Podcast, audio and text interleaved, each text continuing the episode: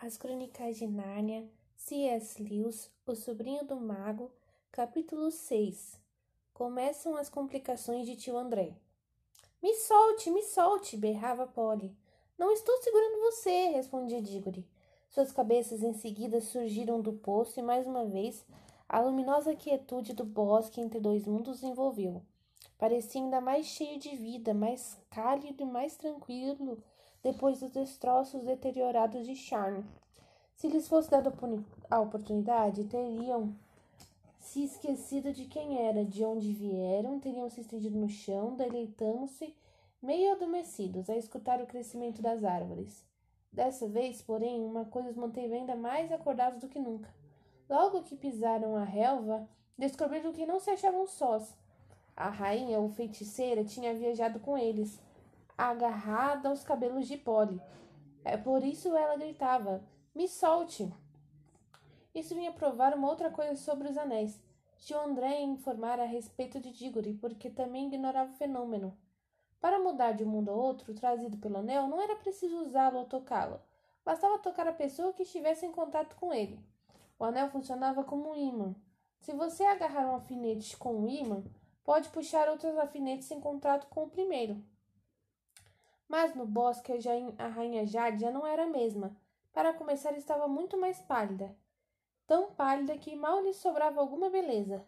Curvada, parecia ter a respiração opressa, como se o ar local a sufocasse. Já não dava medo às crianças. Me solte, solte o meu cabelo, solte o meu cabelo, bravejou Polly. Solte logo o cabelo dela, gritou Diggory. Ambos caíram em cima da rainha e livraram os cabelos de Polly em poucos segundos. Eles estavam agora um pouco mais fortes que ela, que tinha uma expressão de terror nos olhos. Depressa, Diggory. Vamos trocar os anéis e mergulhar no lago que nos leva para casa. Socorro, socorro! Tenham pena de mim, suplicou a feiticeira com uma voz fraca, enquanto cambaleava ofegante na direção deles. Leve-me também. Se me deixarem aqui, será uma crueldade, um crime de morte. Trata-se de uma razão de Estado, falou Polly com desprezo. Mesma razão pela qual você assassinou toda aquela gente lá no seu mundo. Depressa, Diggory. Colocar os anéis verdes, mas Diggory disse: Que maçada, o que vamos fazer? Mesmo sem querer, senti uma certa pena da rainha. Não banque o idiota, disse Polly. Aposto dez contra um que ela está fingindo. Venha logo. Os dois pularam no lago. Polly ainda pensou. Que ideia genial ter marcado lugar. Mal tinham saltado, Diggory sentiu dois grandes e gélidos dedos haviam pinçado sua orelha. À medida que afundavam, as confusas formas do nosso mundo começavam a surgir. A garra dos dedos apertava mais. Pelo jeito, a feiticeira estava recuperando as forças. Deu tapas e chutes, mas não adiantou nada. Já se achava no estúdio de tio André, que lá estava olhando boquiaberto a estranha criatura que Diggory trouxera do além-mundo. Era mesmo de abrir a boca. A feiticeira vencera a languidez do bosque entre dois mundos. No nosso mundo, com as coisas de sempre ao redor, a rainha era impressionante. Em Charne já parecera alarmante. Em Londres era de meter medo. Só agora fazia ideia de uma tam... só, só agora fazia uma ideia exata do tamanho da mulher. Nem chega a ser humana, pensou Diggory, olhando para ela. E devia estar certo, pois se diz que há sangue de gente na família real de Charne. No entanto, a altura da rainha não era nada comparada à sua beleza, impetuosidade e selvageria. Parecia dez vezes mais cheia de vida do que a grande parte das pessoas que a gente encontra em Londres. Tio André, inclinando a cabeça, esfregando as mãos e abrindo os olhos, parecia um coelho acuado. Melhor, ao lado da feiticeira, mas parecia um camarão, pois apesar de tudo, como Polly observou mais tarde, havia qualquer semelhança entre ela e ele, Qualquer coisa na expressão do rosto. Era o olhar dos bruxos, a marca que Jardes não encontrou na face de Diggory. Pelo menos uma vantagem havia em ver os dois reunidos. Não se podia mais ter medo de tio André, assim como não se como não se tem mais medo de minhoca depois de se topar com uma cascavel, ou medo de vaca depois de tomar um touro bravo. Bah, disse Diggory a si mesmo, feiticeiro ele. Não dá nem para enganar. Ela sim é para valer. Tio André continuava a esfregar as mãos e a curvar a cabeça. Procurava uma coisa bem delicada para dizer, mas a boca estava seca como chafariz de charme. Não conseguia falar. Seu experimento com os anéis, dizia ele, estava sendo um sucesso acima do desejável. Apesar de estar metido em magia há anos, sempre reservara as missões perigosas para outras pessoas. Nada parecido de acontecer até então, Jades falou. Não muito alto, mas alguma coisa na sua voz fez a sala estremecer. Onde está o feiticeiro que me convocou a este mundo? Ah, minha senhora, arquejou o tio André, é uma honra. Eu. Encantado, prazer de acolher. Se ao menos este humilde servo fosse antes avisado de vossa real chegada, eu. Eu. Onde está o feiticeiro, idiota? perguntou Jades. Ah, ah, minha senhora, espero que a senhora tenha me perdoado qualquer liberdade que porventura essas crianças levadas tenham tomado diante tão augusta presença. Posso assegurar-lhe. Você ainda? disse a rainha num tom ainda mais aterradora. Com uma passada cruzou a sala, apanhou um pulado do cabelo cinza do tio André e empurrou a cabeça dele para trás. Examinou-lhe o rosto demoradamente, enquanto o velho piscava com os olhos e molhava os lábios o tempo todo. Por fim, soltou tão abruptamente que ele rodopiou de encontro à parede. Sei que tipo de feiticeira é você, disse a rainha com desprezo. Fique firme, animal, e pare de rebolar como se estivesse falando com gente de sua laia. Como aprendeu magia? Sangue real posso dizer que você não tem. Bem, realmente real no estrito sentido da palavra, não tenho. Voltou a gaguejar tio André. Não precisamente real, senhora. Os O'Carley, contudo, pertencem a uma velha família, uma tradicional família. Basta, disse a feiticeira. Já sei o que você é. Não passa de um feiticeiro de meia tigela, que só opera por meio de livros e fórmulas. Não há um pingo de magia verdadeira em seu sangue. Gente do seu tipo foi varrido do meu mundo há mil anos. Em, aqui, entretanto, concedo que seja o meu servo. Será uma honra, uma grande aventura, senhora. Pode pre poder prestar-lhe qualquer serviço, um de deleite que. Já chega, você fala demais. Preste atenção. Em sua primeira tarefa, estamos numa grande cidade, estou vendo. Vá buscar-me uma carruagem triunfal, um tapete voador, um dragão em boa forma, ou qualquer coisa habitualmente usada pelos nobres em sua terra. Leve-me depois a lugares onde eu possa obter vestidos e joias e escravos dignos da minha alta, pro... da minha alta posição. Amanhã começarei a conquistar o mundo. Eu, eu vou correndo buscar um cabriolé, disse o ofegante tio André. Espere, disse a feiticeira, que a sombra da traição nem passe pela sua cabeça. Meus olhos enxergam através das paredes e dentro dos espíritos dos homens, e estarão dentro de você em todos os lugares. Ao primeiro sinal de desobediência, rogo-lhe esta praga: onde se sentar será como ferro em brasa. Quando se deitar, invisíveis blocos de gelo pousarão em cima de seus pés. Agora vá. O velho saiu como um cachorro com o rabo abanando entre as pernas. As crianças tremiam agora que já quisesse ajustar as contas pelo que ocorrera no bosque. No entanto, a rainha nunca mais mencionou o assunto. Eu acho, e digo-lhe também, que a mente dela era o tipo que jamais se lembraria daquele lugar calmo. Você poderia levar para lá várias vezes e deixá-la lá por um bom tempo, que ela continuaria sem lembrança nenhuma. Agora que ela estava sozinha com as crianças, nem notava a presença delas. Era assim mesmo. E Charlie queria usar Diggory e não deu a mínima atenção a Polly. Agora tinha tio André nas mãos, pouco se importava com Diggory. As bruxas em geral são assim. Não estão jamais interessadas nas coisas ou nas pessoas, mas na utilidade eventual destas. São um espírito prático, implacável.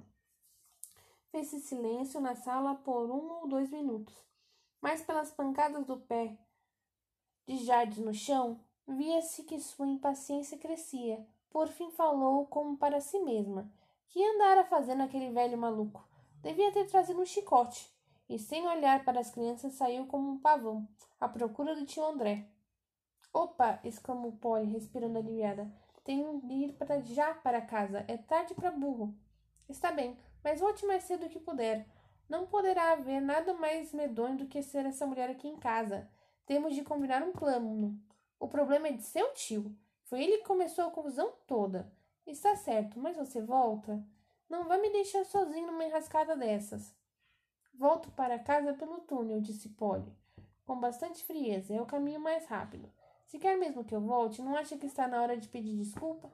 Desculpa! Mulher é fogo. O que que eu fiz? Oh, nada, é claro, respondeu Polly. Só torceu meu pulso como um saca-rolha. Só deu uma martelada num sino como um imbecil de fivela. Só bocou o bestalhão, deixando que ela o agarrasse lá no bosque. Só isso. Ó, oh, exclamou Diggory muito surpreso. Muito bem, muito bem. Desculpe, desculpe. Reconheço a culpa de tudo. Já disse, desculpe, mas por favor volte. Estarei frito se não voltar. Não vejo o que poderá acontecer com você. Acho que é o seu tio André quem vai sentar-se nas cadeiras quentes. Não é isso, Polly. Estou preocupado com a mamãe. Imagine só se aquela coisa aparece no quarto dela. A mamãe morre na certa. Ah, agora estou entendendo, disse Polly em outro tom de voz. Perfeito, pazes feitas. Volto, se puder. Só tenho de ir mesmo. E esgueirou-se pelo túnel, lugar escuro que fora uma aventura poucas horas antes, parecia agora um lugar manso e familiar. Voltemos ao tio André. Seu velho coração ia de tuk-tuk enquanto ele descia os degraus do sótão, dando pancadinhas na testa com um lenço. Chegando ao próprio quarto, no andar de baixo, trancou-se. A primeira providência que tomou foi buscar guarda-roupa, uma garrafa e um cálice mantido ali fora da vista da policilesca tialeta. Serviu-se de uma heróica dose da heróica bebida e bebeu um gole igualmente heróico. Depois respirou profundamente. Palavra, falou para si mesmo. Estou inteiramente. Que coisa louca! Na minha idade. Bebeu de um gole outro cálice de heroísmo e começou a mudar a de roupa. Um colarinho muito alto, muito reluzente e muito duro. Desses que mantinham o queixo erguido o tempo todo. Um colete branco todo trabalhado, a corrente do relógio, do relógio de ouro, atravessado de lado a lado, uma sobrecasaca que ele usava somente em casamentos inteiros, a cartola muito bem escovada, apanhou uma flor no vaso, colocando ali por tia Leda, prendendo a lapela. Procurou um lenço limpo, um lenço excelente, impossível de se encontrar hoje em dia, deixando cair nele algumas gotas do que se chamava de frasco de cheiro, colocou um monóculo de fita preta diante do olho e foi olhar seu espelho. As crianças são bobas de um jeito, os adultos de outro. Naquele momento, o tio André estava começando a ficar bobo ao jeito dos adultos. Como a feiticeira não estivesse com ele na mesma sala, já se esquecera do quanto ficava aterrorizado, passando a pensar no quanto ela era deslumbrante. Ficou repetindo para si mesmo: Que mulher, que mulher, que criatura impressionante! Também tratara de esclarecer que foram as crianças que a trouxeram, a criatura impressionante. Sentia-se como se ele próprio, por sua força mágica, tivesse trazido a mulher de um mundo desconhecido. Mirando-se no espelho, disse: André, garoto, você está diabolicamente conservado para sua idade. Um homem de aparência muito distinta, cavalheiro. Veja você, o tonto do velhote estava de fato começando a imaginar que a feiticeira apaixon... ficaria apaixonada por ele. Provavelmente os dois goles ajudavam a sustentar essa opinião, e as melhores roupas também, mas enfim, sempre fora vaidoso como um pavão. Foi só por isso que se fez feiticeiro. Abriu a porta, desceu as escadas e mandou a empregada procurar um cabriolé. Todo mundo podia ter uma porção de empregados naquele tempo. Na sala de visitas, como esperava, encontrou tia Leda. Estava ajoelhada, muito entretida em remendar um colchão. Ah, minha irmãzinha querida, disse tio André. Eu. Tenho de sair. Só queria que me emprestasse umas cinco libras por aí. Não, meu caro André, respondeu tia Leda com sua voz inflexível, sem erguer os olhos do trabalho. Já disse a você inúmeras vezes: não lhe empresto dinheiro. Por favor, mana, não complique. É de uma importância transcendente. Ficarei numa situação terrivelmente embaraçosa se. André, disse tia Leta, fitando-o. Você não tem vergonha de me pedir dinheiro emprestado? Escondia-se toda uma comprida e aborrecida história de gente grande através daquelas palavras. Basta você saber o seguinte: tio André zelava pelos negócios de tia Leda. Como nunca trabalhou e gastava muito com charutos e conhaque, os quais a irmã sempre pagava, conseguiu deixá-la mais pobre do que era trinta anos antes. Minha querida, você não está entendendo. O caso é que eu tenho umas despesas extraordinárias hoje. Sou forçada a levar a passear uma Levar a passear quem, André? Uma, uma estrangeira que acabou de chegar da mais alta distinção, da mais alta asnice, há uma hora que a campainha não toca. Nesse momento a porta escancarou-se. Tia Leda virou-se e com maior assombro viu ali parada uma mulher imensa, esplendorosamente vestida, de braços nus e olhos clamejantes. Era a feiticeira.